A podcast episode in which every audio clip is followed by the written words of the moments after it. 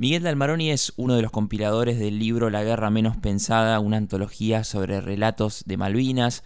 Hay relatos, hay crónicas, hay ciencia ficción, un poco de todo.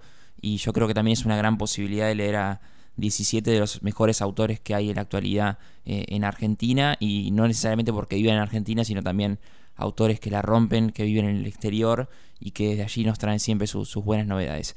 De esta manera lo, recibimos a, Miguel esta noche. Hola Miguel, mi nombre es Federico, un gusto recibirte de Mar del Plata. ¿Cómo estás? Bueno, Federico, ¿cómo estás? Igualmente, un gusto. Gracias por la oportunidad de hablar del libro. Bueno, antes de empezar a hablar sobre Malvinas y sobre qué hay en el libro de Malvinas, que es un crisol de, de relatos, de vivencias y de formas de atravesar una guerra, te pregunto por estos 17 autores que convocaron, si tuviste que ver con, con, la convocatoria, si lo hiciste con tu, con tu colega, con la otra compiladora, ¿cómo fue reunir a esta, esta especie de Dream Team de, escritores? Sí, mira, en realidad eh, Victoria y yo inventamos el libro, que es una especie de pariente cercano de, de otro que hicimos en 2016 para el cuadragésimo aniversario del golpe de Estado genocida, eh, reunimos en ese entonces 24 autores en un libro que publicó Saiz Barral, eh, titulado Golpes, Recuerdos y Memorias de la Dictadura.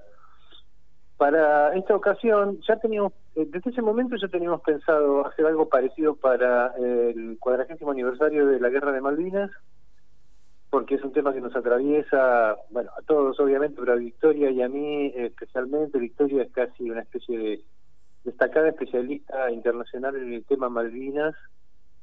Y a los escritores los convocamos nosotros eh, con la idea de armar el libro a partir de proponerles escribir textos, un texto inédito, eh, más o menos breve, cuento, relato, memoria, eh, episodio autobiográfico, y, y después, una vez que teníamos el, el elenco, una vez que teníamos un índice, ahí fue que, igual que con el libro anterior, buscamos editorial, algunas de las editoriales grandes de, de la Argentina con buena distribución, así que esta vuelta salió La Guerra Menos Pensada, Relatos y y Memorias de Malvinas por Alfaguara. Sí, Malvinas tiene libros canónicos en la literatura argentina, pero como que hay cosas que quedaron sin contar. Yo creo que ese libro, este libro viene a saldar un poco esa, eh, esa deuda, porque sabemos los libros imperdibles que hay sobre Malvinas, pero no sabemos, eh, por ejemplo, por qué es, como lo dice creo que Sergio Holguín en el prólogo, más que una guerra perdida, ¿no? Más que esa cantidad de días, eh, lo que quedó después como que sigue habiendo tela para cortar eh, y por ahí este aniversario redondo, este cuadragésimo aniversario pudo hacer que se cuenten otras cosas de Malvinas, ¿no? ¿Crees que había otras cosas por contar? Sí, por supuesto, eh, digamos, siempre hay rincones, restos, vestigios, esquirlas y siempre hay nuevos nuevas vivencias, nuevos modos de revivir el pasado que reemerge también, digamos, de la, de, la manera menos pensada. Entonces, la literatura es justamente, si en algo se especializa, digamos, la literatura, es en encontrar esos, eh, esos restos y darles un lugar que habitualmente, por su propia eh, por su propio tenor, el discurso de los historiadores, el discurso periodístico, el discurso que comunica novedades de actualidad o el discurso político no, no toman, no, no desarrollan, salvo que, como estamos ahora hablando vos y yo, se den en los medios de comunicación, por ejemplo, un lugar para hablar de este tipo de cuestiones que atraviesan la experiencia íntima, familiar, privada. Por ejemplo, el libro tiene eh, relatos escritos por eh, escritores de muy diversas generaciones y hay varios en los que sea que narra eh, una persona no ficticia, sea que narre un personaje ficticio inventado, son niñas, niños, adolescentes, eh, narrando modos de la experiencia o aspectos de la experiencia de la guerra que no estaban en la literatura, no estaban en la ficción argentina, que efectivamente, como vos decís, es muy, muy rica y, y copiosa, eh, hay novelas, cuentos, y por supuesto ni hablar de los textos históricos, las investigaciones periodísticas y de archivo, etcétera, etcétera, pero la literatura siempre encuentra algo que no fue pensado, que todavía no fue imaginado, eh, que está arrumbada en un desván de los recuerdos y resulta que cuando se lo desempolva eh, tiene o adquiere una dimensión y una significación que es la que suele darse en el momento en que leemos literatura, ¿no? Sí, ya nos dijiste, Miguel, que eso es muy importante, que son 17 textos inéditos que los hicieron para este libro. Eh, y como buscando algún patrón común, denominadores en común, eh, emerge mucho la infancia. ¿Qué pasaba con muchos de estos escritores en el momento de, Malvinas, con sus lazos familiares, con sus abuelos? Bueno, eh, Marcelo Figueras tiene un texto impresionante donde nombra a, un abuelo y un nieto con una, con, una planta de por medio que termina siendo una metáfora impresionante. Ariana Harwitz dice, los tiros son como libélulas azules. ¿Crees que eh, hiciste rememorar también en parte, o hicieron con, con, la otra compiladora, de dónde estaban estos escritores hace 40 años también? Claro, además, ¿sabes qué nos pasó con varios? Que nos dijeron al principio, ay, me encantaría, pero yo no sé, qué sé yo, qué voy a escribir sobre Malvinas. Y resulta que después salen salen cosas eh, realmente muy impresionantes. Eh, el texto en el texto de Mauro Libertela además hay un, episodio muy entrañable porque mm, eh, todos todos la quisimos mucho, la respetamos y compartimos mucho con, con su madre, con Tamara Kamenzain. Y mm, Mauro alcanzó a escribir el cuento, que no es un cuento, es un recuerdo, un rosario de recuerdos autobiográficos cuando Tamara todavía no había fallecido, falleció poco poco poco después, antes que saliera, que saliera el libro, obviamente. Y Mauro cuenta ahí que eh, la llama por teléfono a Tamara, a su madre, para preguntarle por Malvinas, porque él nació en México en el año de la guerra, un poco, poco después. Y entonces eh, cuenta que Tamara lo llama otro día, después de haberle contado cómo vivieron la, guerra en el exilio con, con ella, y el papá de Mauro, y, ella lo llama otro día y le dice, ah, te digo, fuiste concebido durante la guerra de Malvinas, o sea, mientras ellos estaban allá. De, modo que Mauro se enteró de ese detalle eh, de su vida en relación con la guerra, porque porque aceptó el encargo nuestro de escribir ese ese cuento. Y para mí digamos es como el ese punto del libro es el clímax de eso que yo le digo a Victoria cuando le digo bueno nuestro mérito es haber inventado la idea del libro que provocó que ahora la literatura argentina sobre Malvinas incluya todos estos textos que de no haber sido por nuestra propuesta estas amigas y amigos que después no hubiesen escrito. Muy bueno el texto de, Mauro, se llama Nuestras Guerras Portátiles, eh, muy recomendado de, la publicación. Eh, y también te pregunto, como con tanta experiencia como, como autor, con los libros, ¿qué pensás eh, o cómo viste de reojo todos los libros que salieron de Malvinas? Porque salieron muchos libros este mes, es un justo la fecha cayó para que se publiquen mucha investigación, por ejemplo hay dos libros muy similares sobre el, cementerio de Darwin, la identificación de soldados en, eh, en Malvinas. ¿Cómo ves que se va nutriendo esa biblioteca de Malvinas?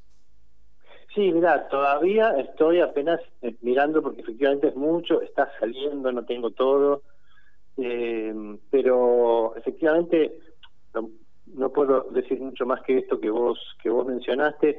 A mí lo que me parece es que también en el en el andarivel de las investigaciones lo, empezaron a surgir temas que en, del 82 en adelante no habían tenido tiempo de tomar dimensión y que tienen que ver con cosas que se hicieron a causa de la guerra, después de la guerra, y que yo para englobarlas diría, bueno, son trabajos de la memoria que van que se van sumando y no estaban hechos todos los trabajos de la memoria y que tienen que ver, por supuesto, con, eh, con el cementerio, con los objetos perdidos, eh, con las fotos, con las fotos que se pudieran hacer y con las que no, con las fotos y las cartas que eh, hmm. tantísimos de los protagonistas guardaron o recuperaron. En fin, me parece que es muy variado el espectro de eso, de los trabajos de la memoria que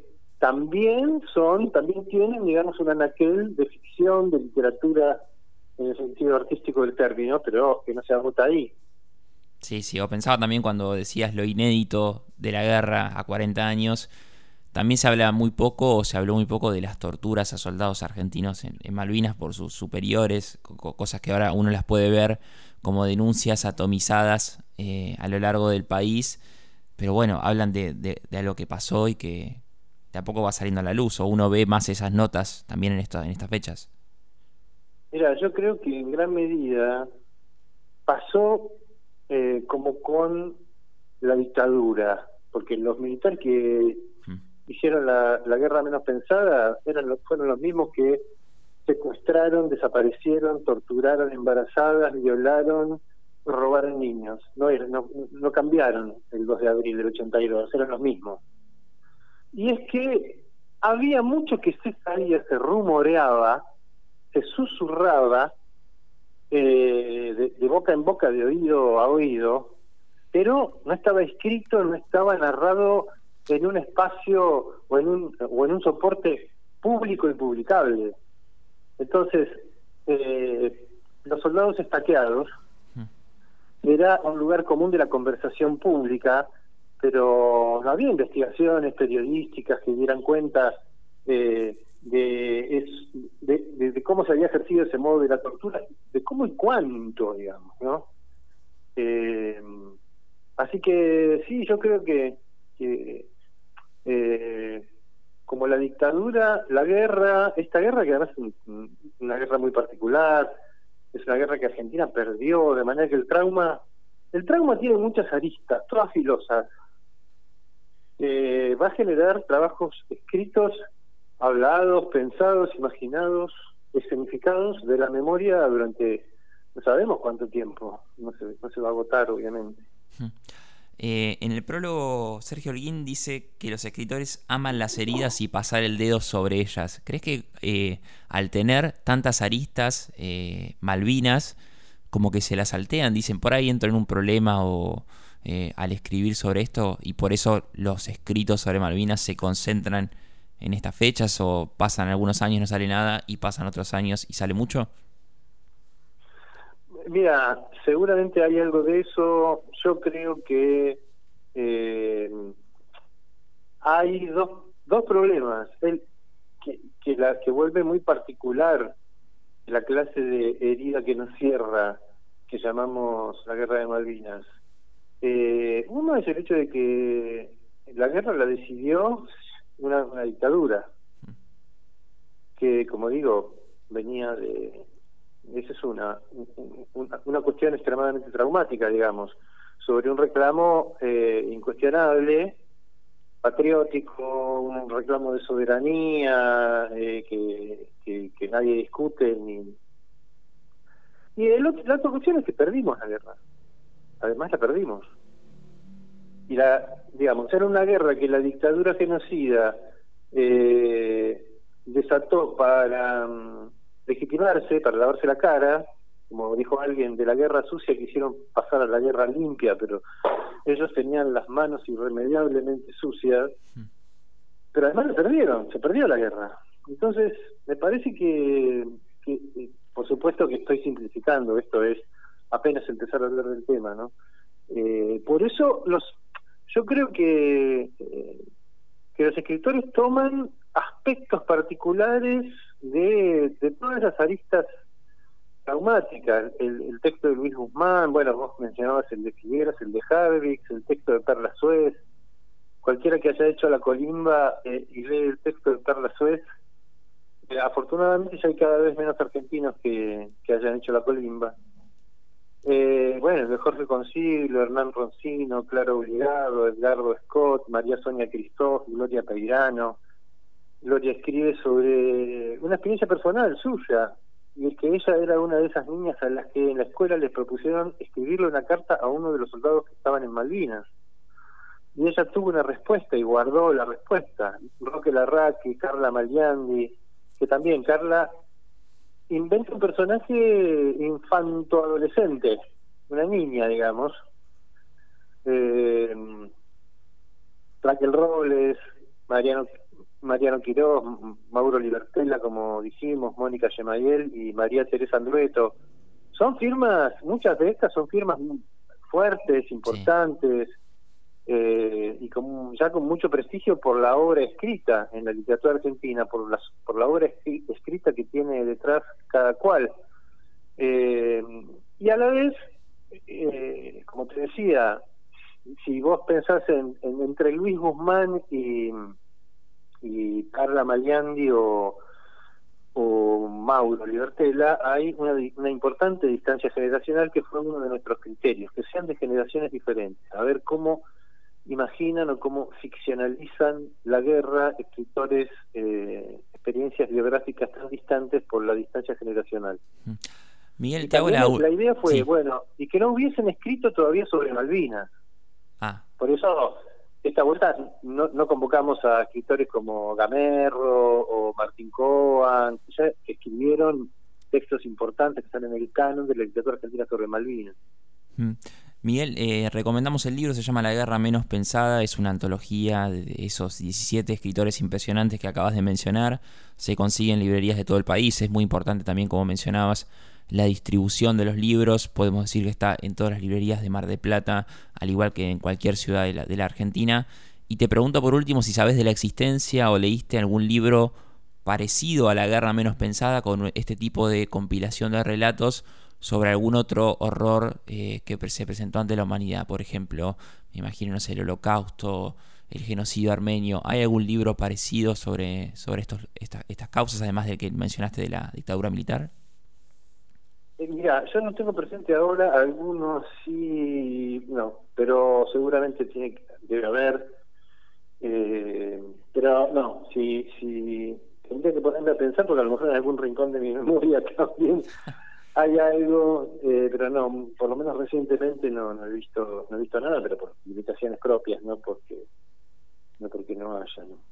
Buenísimo. Bueno, Miguel, te agradezco mucho por tu tiempo. Felicitaciones a Victoria, a los, a los autores que participaron de la, de la compilación y muchísimos éxitos para, para este libro. Muchas gracias.